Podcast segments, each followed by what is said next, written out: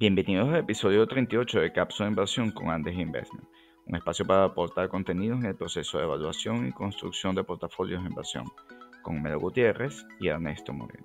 Hoy analizamos el impacto de la subida de los rendimientos o yields de las letras del tesoro sobre el mercado de valores. ¿Existe realmente una amenaza de aumento en la inflación que lleva a revertir la política monetaria expansiva ejecutada por la Reserva Federal en 2021-2022. Debemos considerar un rebalanceo en el mapa de modelos de negocio desde sectores de crecimiento hacia sectores tradicionales de valor. Lo discutimos en este episodio. Las opiniones expresadas son individuales y no constituyen recomendaciones de inversión o venta de productos. Consulta a su asesor de inversión antes de invertir. Hola Homero, ¿cómo estás? Hola Ernesto, muy bien, ¿y tú? Bueno, observando una semana complicada de corrección y volatilidad.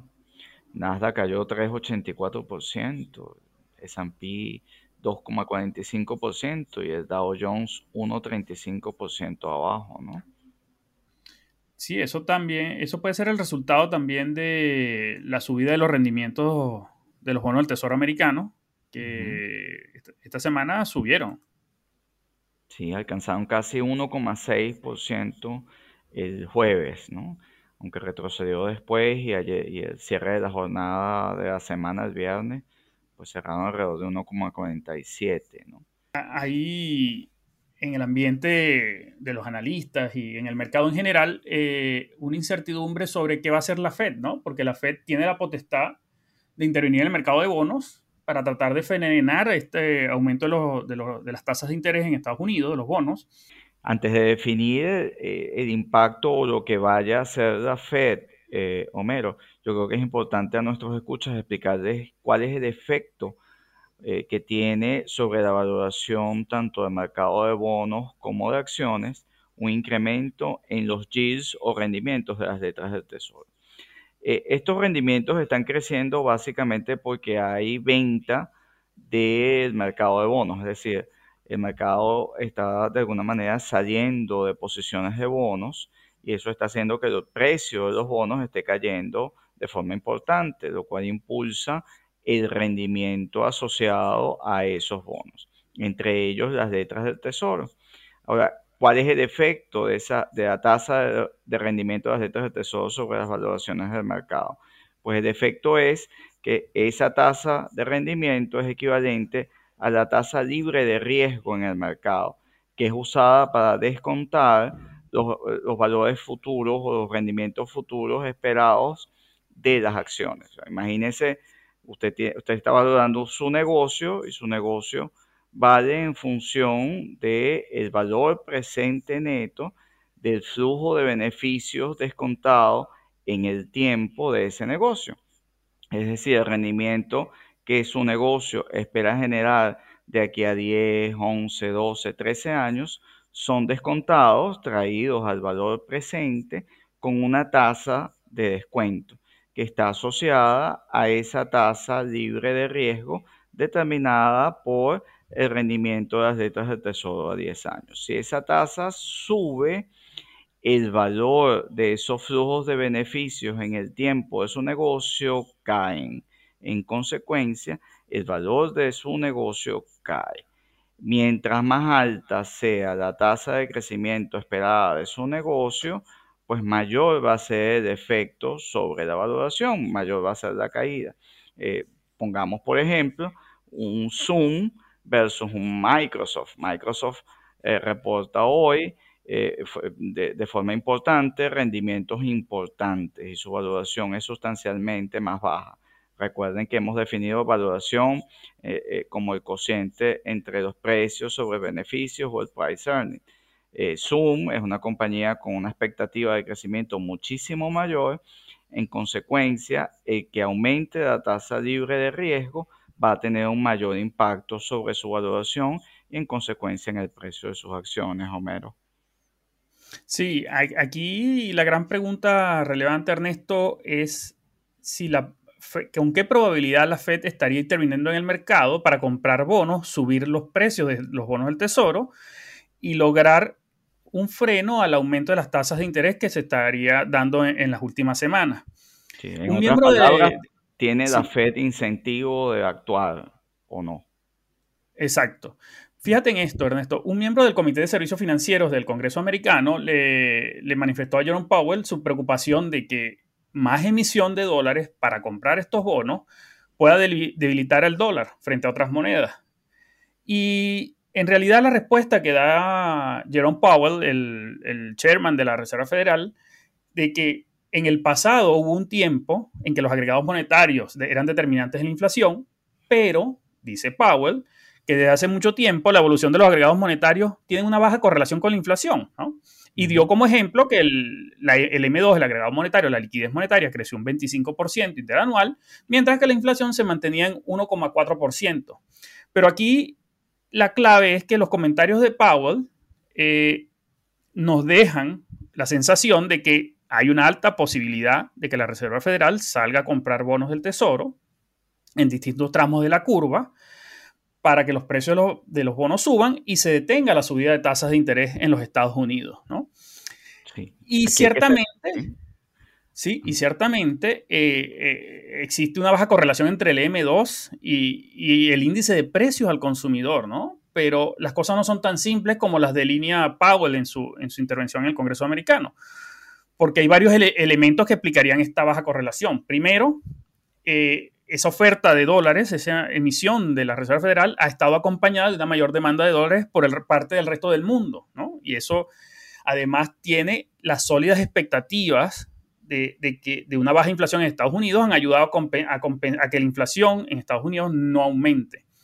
El otro punto importante eh, son las ganancias de productividad que está teniendo la economía americana por todos estos avances eh, que hemos comentado, que tú has comentado también en, otros podcasts anteriores sobre la inteligencia artificial, el impacto de la robótica, la automatización en la estructura de costos de las empresas que se han vuelto más eficientes y esos sin, sin duda son elementos que, hay, que rompen un poco la correlación directa entre oferta monetaria y, y el índice de precios al consumidor, ¿no?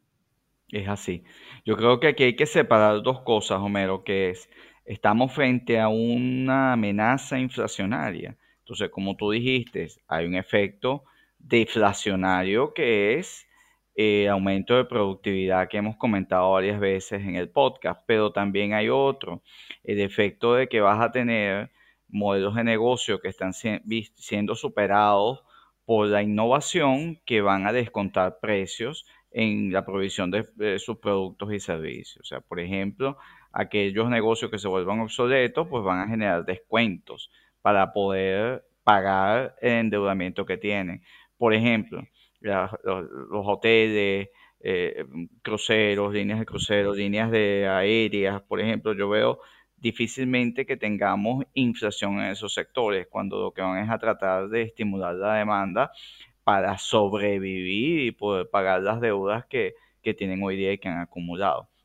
Pero por el otro lado, Mero, algo muy importante que señalaste, que es el, el, efecto del multiplicador monetario o la caída de ese multiplicador o velocidad del dinero, que ha coincidido en este momento eh, con lo que ocurrió en la crisis de 2008. En el 2008 tuvimos una ingesta monetaria rezagada, porque la intervención de las autoridades fue un poco tarde o no fue tan pronta como ocurrió ahora con el COVID, y no tuvimos un hecho inflacionario. Y eso es porque la velocidad del dinero cayó y como tú bien explicaste, la, e, e, e, esa ingesta monetaria fue hacia el precio de algunos activos y no la provisión de productos o servicios. O sea, no es los alimentos los que subieron de precio.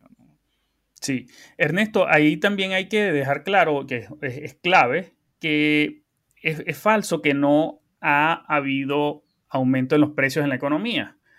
Porque recordemos que la inflación al consumidor es solo una, es una construcción, es una canasta de ciertos bienes y servicios de consumo de los hogares, básicamente. Esta canasta ciertamente no incluye el precio de los activos, que sí han mostrado un aumento importante en los últimos años, ¿no? en sus precios. Y aquí tenemos el precio de las casas ha subido en pleno año de pandemia, el precio de las acciones, que aquí hay que hacer un punto importante, aquí hay que resaltar que el precio de las acciones no es otra cosa, sino que representan el precio de un negocio en marcha, ¿no? Eh, y, y, el precio de estos negocios en marcha ha subido. También el tema de las materias primas. Eh, recordemos que hoy hablamos de precios de 40 dólares como un precio bajo del petróleo, por ejemplo, pero en, en, la década de los 90, 40 dólares sería un, fabuloso precio altísimo para los países petroleros, ¿no? Y, y, también tenemos dentro de, de, de, los activos que han subido, el oro ha subido, el Bitcoin ha subido, incluso tenemos un indicador el cobre, ha subido. Y también tenemos como un indicador cualitativo, ¿no? De las presiones que se están haciendo en Estados Unidos para subir el, salario mínimo federal de 7.25 dólares la hora a 15 dólares la hora. Y esto es una señal inequívoca que de alguna manera los costos de vida han venido subiendo sin que sea reflejado por el índice de precio al consumidor, ¿no? Que es el, target que que usa la Reserva Federal para fijar su política monetaria, ¿no? Sin embargo, Mero, ¿cuáles son los objetivos de la FED para entender cómo va a actuar? ¿Cuáles son? El primero es el pleno empleo y el segundo es eh, la estabilidad de precios, ¿no? O, viceversa. ¿A qué distancia estamos del pleno empleo? ¿A qué distancia estamos del pleno empleo? Bueno, estamos un poco lejos, ¿no? Porque la tasa de 6% de desempleo eh, en promedio que hemos tenido en, las últimas, en las últimas semanas está lejos del 3% de antes de la pandemia, ¿no? Probablemente estamos a cerca de 9 millones de empleos este, por crear. ¿Tú crees que eso en estas condiciones al ritmo que llevamos lo vamos a generar en el 2021? Eh, no lo veo, no lo veo que, que, sea posible, ¿no? ¿Y cuál es el segundo, eh, la segunda variable objetivo de la FED? el índice de precios al consumidor, la inflación. Y claramente la Fed estableció que fijaba sus objetivos por encima de 2%. ¿Y en cuánto estamos? En menos de 2%, 1,4%. 1,4, 1,5. Estamos lejos también. Entonces, creemos que la Fed va a girar el timón pronto. No está en el horizonte. No se ve. Entonces, puede actuar, como tú dijiste, eh, interviniendo en la parte media de la curva si ve amenazada las tasas de interés para financiar el crecimiento de esa economía. Por ejemplo, tasas de interés en consumo, eh, financiamiento de autos, etcétera, que no se ha disparado. Porque fíjate un otro dato curioso, Homero. La tasa marginal de ahorro de los estadounidenses está, se mantiene por encima del 20%. Es decir, esta semana conocimos que creció sobre 11% el ingreso disponible de los hogares, lo cual es una cifra importante que te da furia en ese consumidor. El consumidor tiene con qué gastar, pero está ahorrando porque muchos de ellos no tienen empleo y hay un efecto precaucional de la demanda de dinero. Ahorro porque no sé para después. Y eso es lo que ha tumbado la velocidad del dinero y es un efecto que creemos no, no, no va a cambiar en el corto plazo y por tanto no va a generar presiones inflacionarias. Entonces, los dos elementos fundamentales en el, eh, eh, digamos, en el panel de control de la Fed para actuar no están activados para revertir la política actual. Sí, Ernesto. Y aquí hay otra clave importante eh, de lo que representan las bajas tasas de interés, ¿no? Que muchas, aquí es clave que, se revise, ¿no? ¿Qué, acciones tiene cada quien en su portafolio? Y verificar que no, que no haya empresas con excesivo endeudamiento, porque las tasas bajas que hemos visto en los últimos años eh, y sumado a, la pandemia han impulsado a muchas empresas de varios sectores, aerolíneas, cruceros, petroleras, entre otras, a tomar, a tomar deuda y a tomar deuda de manera excesiva que no necesaria solo para sobrevivir.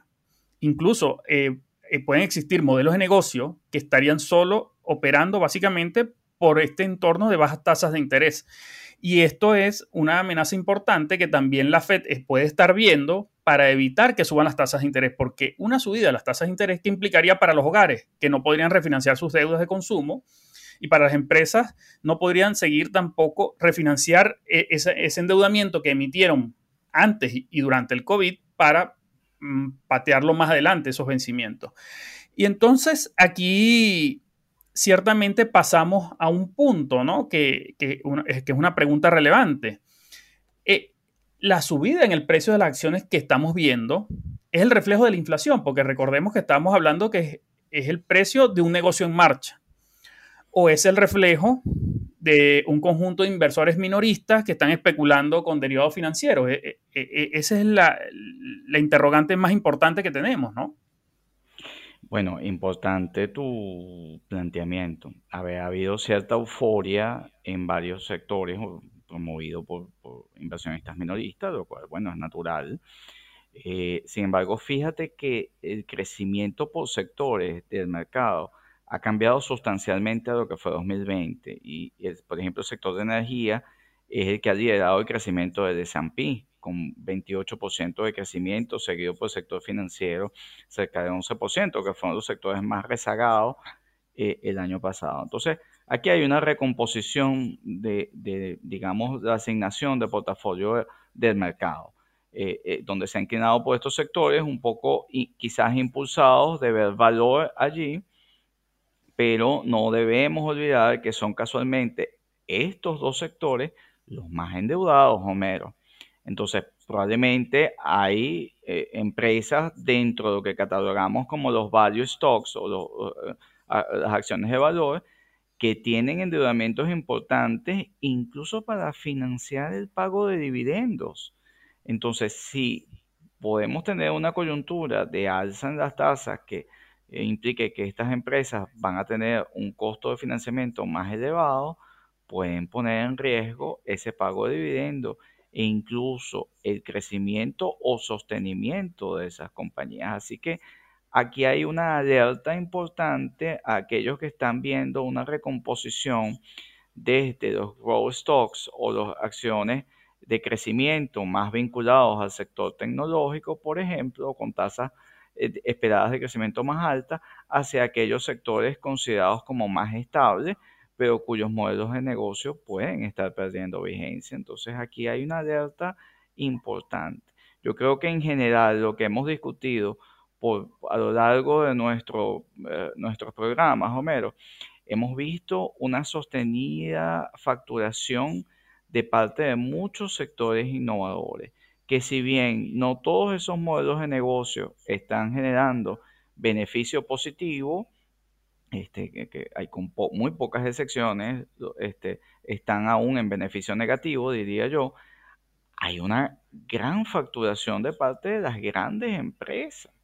Apple, eh, Facebook, Microsoft, que ahorita, ¿cómo las clasifica? ¿Son growth stocks? ¿Son value stocks?